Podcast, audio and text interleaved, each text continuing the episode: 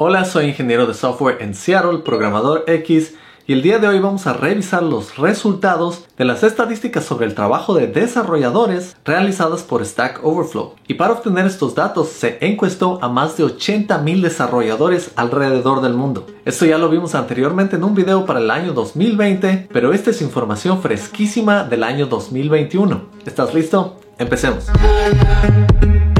Te voy a ser muy honesto, este video va a ser largo y cargado de bastante información que va a ser muy útil para ti como programador. Pero antes de ver el video, para que no te aburras, simplemente ponle pausa, prepárate una taza de café. Si quieres puedes verlo al doble de la velocidad, ya que esto te va a ayudar muchísimo en tu carrera como programador. Así que bueno, miremos estos datos. Vamos a buscar Stack Overflow Survey, que significa encuesta y vamos a poner 2021. Y el video que hicimos anteriormente era para el 2020.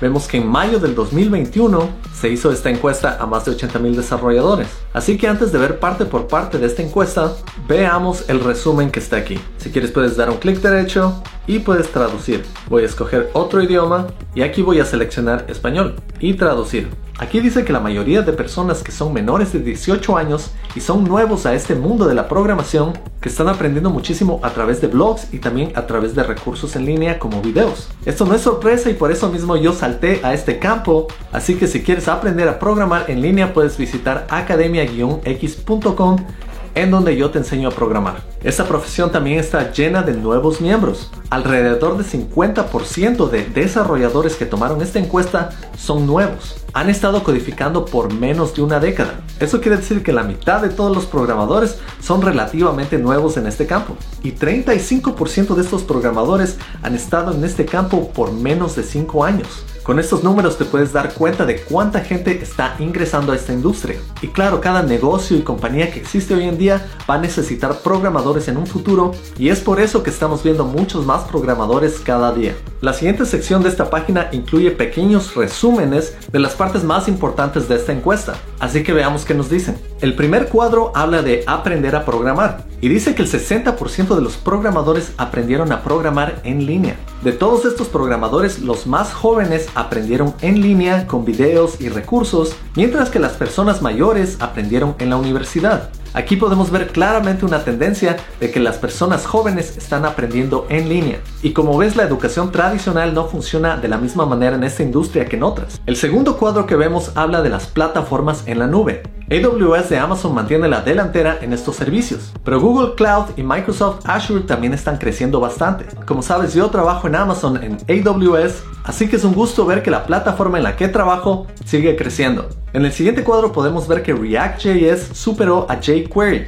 Esta tendencia ya la habíamos visto por mucho tiempo, pero ahora React se ha convertido realmente en el rey de los frameworks. Y en el siguiente cuadro podemos ver que Svelte, a pesar de que no es el más utilizado, es el más querido y uno de cada cuatro desarrolladores prefiere utilizarlo. Yo no tengo experiencia con Svelte, pero recientemente vi algunos videos de cómo funcionaba y era muy parecido a JavaScript puro. Así que no es sorpresa que por eso mismo los desarrolladores aprecian tanto este framework. En el siguiente cuadro podemos ver que Perl, que era el idioma mejor pagado el año pasado, ahora ha pasado a quinto lugar y los desarrolladores de Clojure ahora tienen el mejor salario en promedio. En segundo lugar está F Sharp y entre ellos tienen una diferencia de 14 mil dólares. Aquí tampoco es sorpresa ver que estos lenguajes que tal vez no son tan populares sean de los mejores pagados porque debe haber bastante demanda pero poca oferta. El siguiente cuadro habla un poco acerca de la situación laboral y en este caso los desarrolladores de tiempo completo han disminuido un poco comparado al año pasado. Antes era 83% y ahora es 81%. En contraste, los desarrolladores independientes o contratistas han aumentado de 9% a 11%. Esto puede indicar un poco de inseguridad laboral o tal vez arreglos laborales más flexibles. Y no es sorpresa con todos estos cambios laborales que han estado pasando durante la pandemia. Ahora vamos a ver un poco más esta sección de perfil de desarrollador. En esta sección de geografía podemos ver de dónde vienen todos estos datos. Vemos que la mayoría viene de los Estados Unidos como en previas encuestas. Esto es con el 18%, la India con el 12%, Alemania con 6%, Reino Unido con 5%. Y realmente solo veo un país de Sudamérica, que es Brasil con el 2%. Así que a pesar de que Stack Overflow tiene una comunidad internacional, vemos que realmente falta aporte de Latinoamérica aquí. Así que esperemos que para el 2022 todos nosotros seamos parte de Stack Overflow y aportemos con esta encuesta para tener una mejor idea de cómo funciona nuestra industria en la TAM.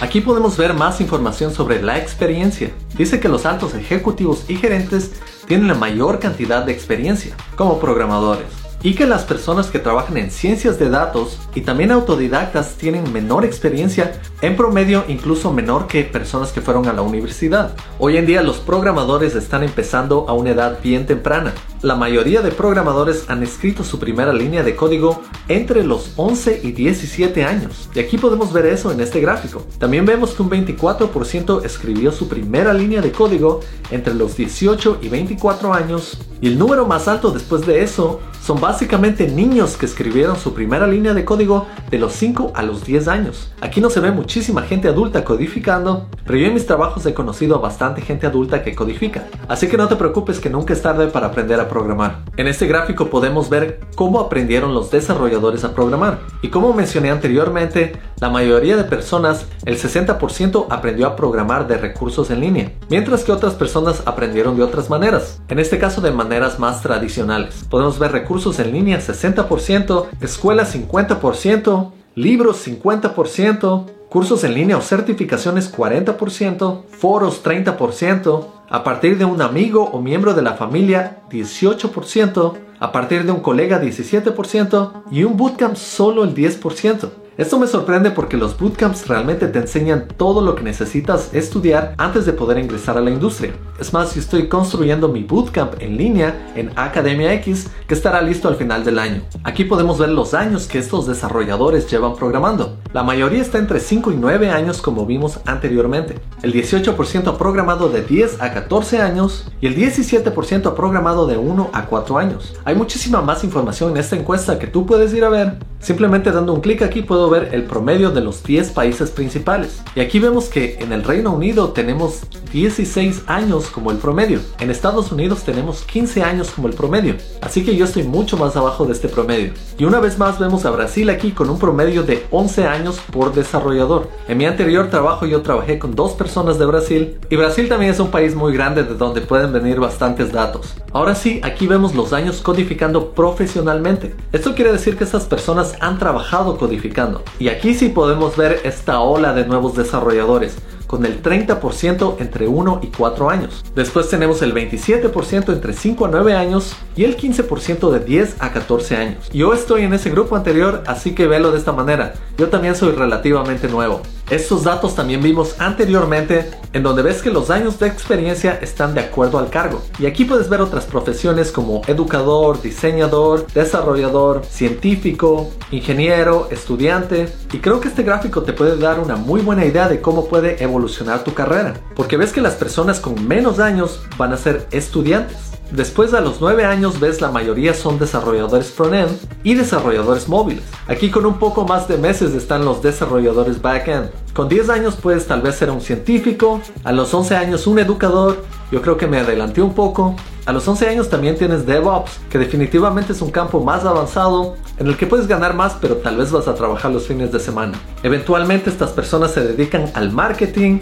administrar sistemas, a ser gerentes, a ser directores. Y lo que yo he visto en compañías es que la mayoría de desarrolladores que tienen ya bastantes años codifican cada vez menos y se dedican un poco más al lado de managing, de manejar personas y de manejar proyectos. Eso es algo en lo que yo personalmente no tengo mucho interés en este momento, pero también estoy muy que saltar a una de esas posiciones paga mucho mejor, pero a la vez codificas menos. Tal vez de 5 a 10 años me veré en una de esas posiciones si es que me dedico a codificar un poco menos y a trabajar más con la gente. También en cuanto a los roles de desarrollador, dice que la mayoría son full stack hoy en día. Aquí la traducción dice desarrollador de pila. También dice que el papel de diseñador ha caído un poco desde el año pasado y en lugar de eso se ven muchos más administradores de sistemas. Y en esta encuesta dice que la mayoría de tipos de desarrolladores son front-end, back-end y full stack. Y esto no es sorpresa porque estas personas codifican, entonces van a pasar muchísimo tiempo en Stack Overflow. Tal vez otros roles que codifican menos ya no van tanto Stack Overflow. Vemos que la mayoría de desarrolladores son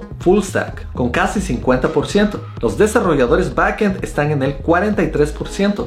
Frontend están en el 27%. Y esto es interesante porque a mí personalmente me gusta muchísimo más el frontend, pero parece que hay muchas más personas que no hacen tanto frontend. Así que yo por ese lado le veo una ventaja para mí. Por un lado, menos personas es menos competencia, pero realmente no me preocupo de eso porque sé que hay tantas oportunidades allá afuera vemos que los desarrolladores móviles están en el 14% y esto es sorprendente porque este es un campo gigante que está creciendo. Y este campo va a necesitar muchísimos desarrolladores así que si quieres aprender móvil por ahí es donde está la cosa. También tenemos DevOps con 10% y educadores como yo solo en el 3% bien por mí y por todos estos youtubers Tal vez algún día te motives y tengas ganas de ser un youtuber como yo. Ahora veamos esta parte que nos interesa, la educación. De los desarrolladores dice que somos el grupo más educado, con el 65% con una licenciatura o título superior.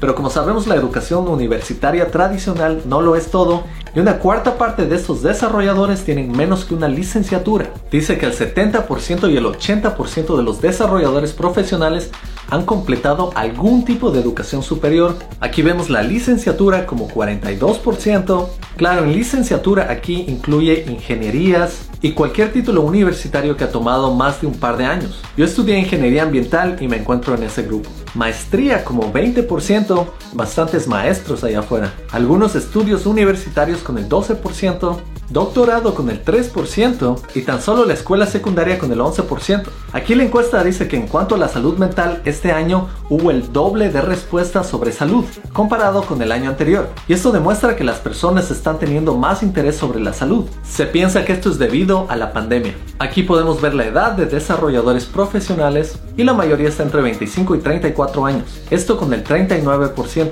Yo estoy justo en el borde superior con 34 años. Así pasan los años, tú también llegarás a mi edad. Tenemos el 25% entre 18 y 24 años y el 18% entre 35 y 44 años. Yo estoy a punto de saltar ese grupo próximamente. Ahora en cuestión de género podemos ver que la mayoría son hombres. Esto es el 91%. Como mujeres tenemos el 5% y otras categorías menos del 2%. En el video de esta encuesta del año pasado dije que me gustaría ver más equidad en esta industria. Recibí muchas respuestas que me dijeron que no, que es imposible.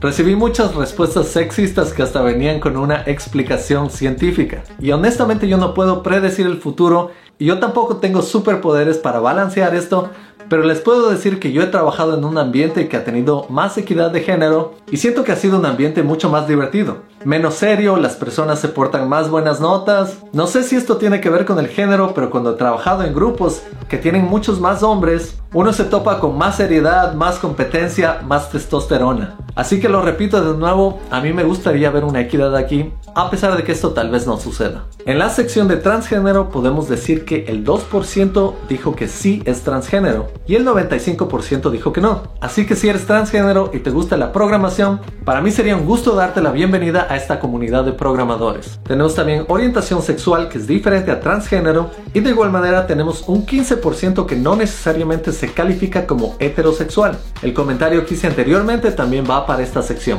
Tenemos la sección de raza y etnia y estos datos tal vez no sean muy representativos porque como vieron, la mayor cantidad de personas que respondieron no son de la TAM, pero puedes ver que la mayor cantidad de programadores son blancos o de descendencia europea. Aquí está el 58%.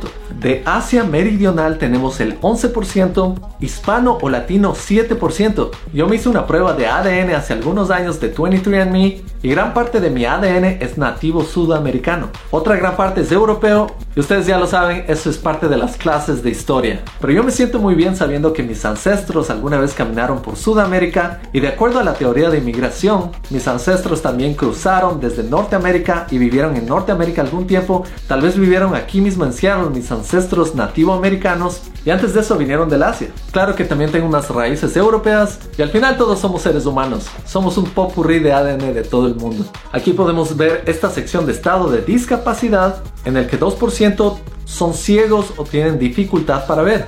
0.7% tiene problema de audición o son sordos. También tenemos porcentajes de personas que no pueden caminar y personas que no pueden escribir. Así que también recuerda trabajar en la accesibilidad en tus proyectos y si eres una persona con discapacidad, sería excelente que entres al mundo de la programación para que brindes un punto de vista real acerca de cómo es la situación de personas con discapacidades.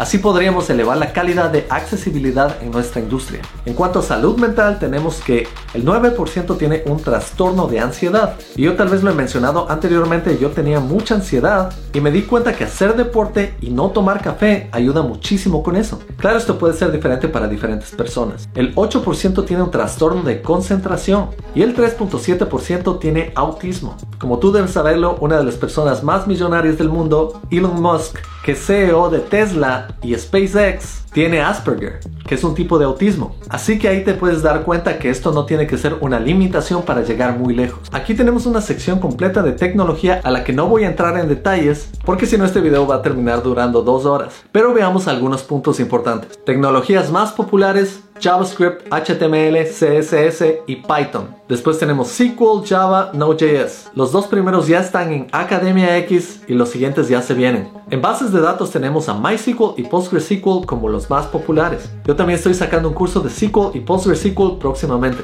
Como dijimos anteriormente, plataformas de la nube, AWS está en número uno con popularidad y AWS es todo un sistema de servicios que es gigantesco. Yo además de trabajar para Amazon tengo un par de certificaciones en AWS y hay servicios para todo, ni te imaginas. Tienes servicios de Machine Learning, tienes servicios de chat, tienes servicios de llamadas, tienes servicios de bases de datos. Realmente es gigantesco. En frameworks podemos ver que React ha llegado a número uno. jQuery está saliendo poco a poco de la historia, pero increíblemente sigue en segundo lugar. Entre otros frameworks tenemos a .NET primero. Yo también trabajé con .NET en mi trabajo anterior y es excelente. En otras herramientas tenemos que Git es de las más utilizadas. Y la verdad es que sin Git no puedes ser un programador. Si quieres ver un video de Git, te lo dejo aquí. En cuanto a entornos de desarrollo integrados o IDEs, tenemos que Visual Studio Code está en número uno. Yo lo utilizo bastante para dictar mis cursos, pero en el trabajo utilizo IntelliJ. IntelliJ cuesta mucho más, pero me ahorra muchísimo tiempo. En cuanto a sistemas operativos, tenemos ventanas como número uno.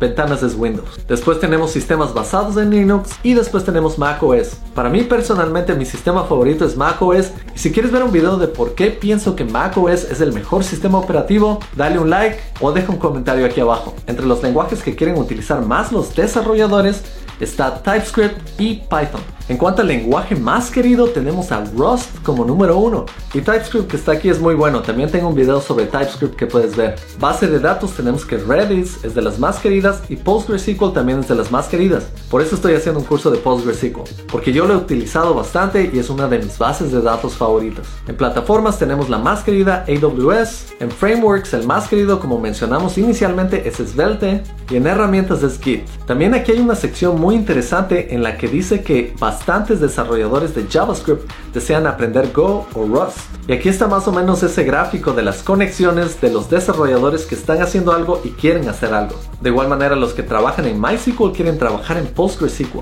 Y hay muchos más detalles que puedes ver por tu cuenta. En cuanto a pago, ya vimos que Clojure paga alrededor de 95 mil dólares. Y esto es en promedio alrededor del mundo. En otros videos ya hemos visto los datos solo para los Estados Unidos. Y si quieres ver dónde quieres trabajar en un futuro como programador, si es que trabajas en otro país, puedes ver este video de los desarrolladores mejor pagados por país. Tenemos empleados de tiempo completo, 64% como vimos inicialmente. Tamaños de empresas, la mayoría de empresas, 21%, está entre 20 y 99 empleados. Los salarios más altos son de director de ingeniería con 95 mil dólares, ingenieros 84 mil dólares y esto va a variar mucho dependiendo del país, así que estos datos no son muy fáciles de ver. En Estados Unidos puedes ver que un ejecutivo senior puede ganar hasta 177 mil dólares y un ingeniero de datos está alrededor de 130 mil dólares. Claro que esto igual depende mucho de la locación en Estados Unidos. Y aquí hay otros gráficos que tú puedes venir y ver para entender mucho más a profundidad.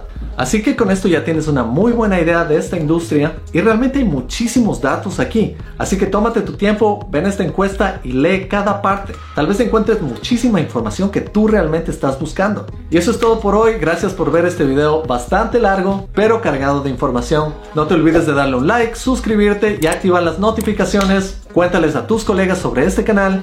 Nos vemos en la próxima. Chao.